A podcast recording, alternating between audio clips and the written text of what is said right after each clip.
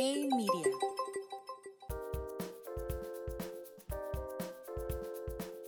Hola, soy Jorge Benítez y esto es Finanzas sin filtro daily por Hey Media.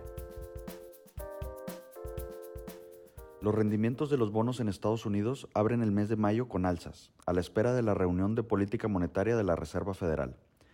Después de conocer el fuerte avance de la cifra de gasto de consumo personal, que es uno de los indicadores preferidos del Banco Central para medir el incremento en precios, el mercado anticipa una alza en la tasa de referencia de al menos 50 puntos base para la reunión que se celebrará a mitad de semana.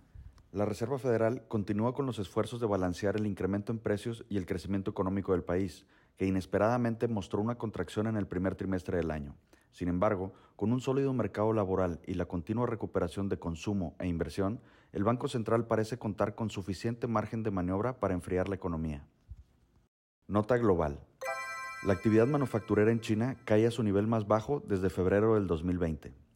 El índice manufacturero cayó a 47.4 puntos en abril, rompiendo el umbral de 50 puntos que divide la línea entre el crecimiento y la contracción de la actividad, afectado por dos factores, la débil producción y una caída en la demanda. La cifra se dio como resultado de estrictas medidas de confinamiento y restricciones de movilidad, en un esfuerzo del gobierno por luchar contra una alza de contagios en la región y causando la suspensión de operaciones de algunas plantas de producción.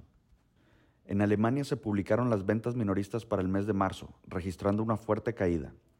En un hecho inesperado, las ventas minoristas registraron una caída anual de 5.4% en marzo, quedando por debajo del 0.5% que esperaba el mercado y reflejando una fuerte desaceleración contra la expansión de 7% que se había registrado en febrero.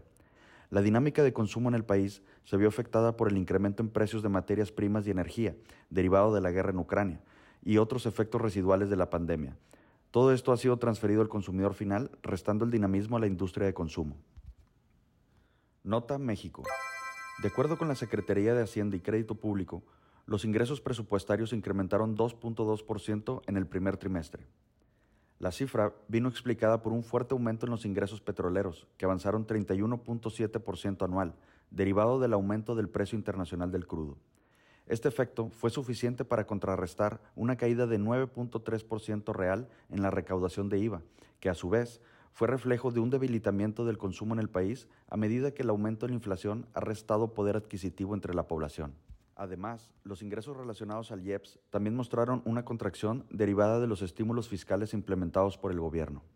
En noticias corporativas, el SAT emitió una resolución para cobrar más de 3.800 millones de pesos a Alsea. El operador de restaurantes recibió una notificación de la autoridad fiscal para el cobro de impuestos relacionados a la adquisición de VIPs que se cerró en 2014. Sin embargo, la empresa anunció que impugnará la resolución que representa cerca del 13% de la deuda de la compañía.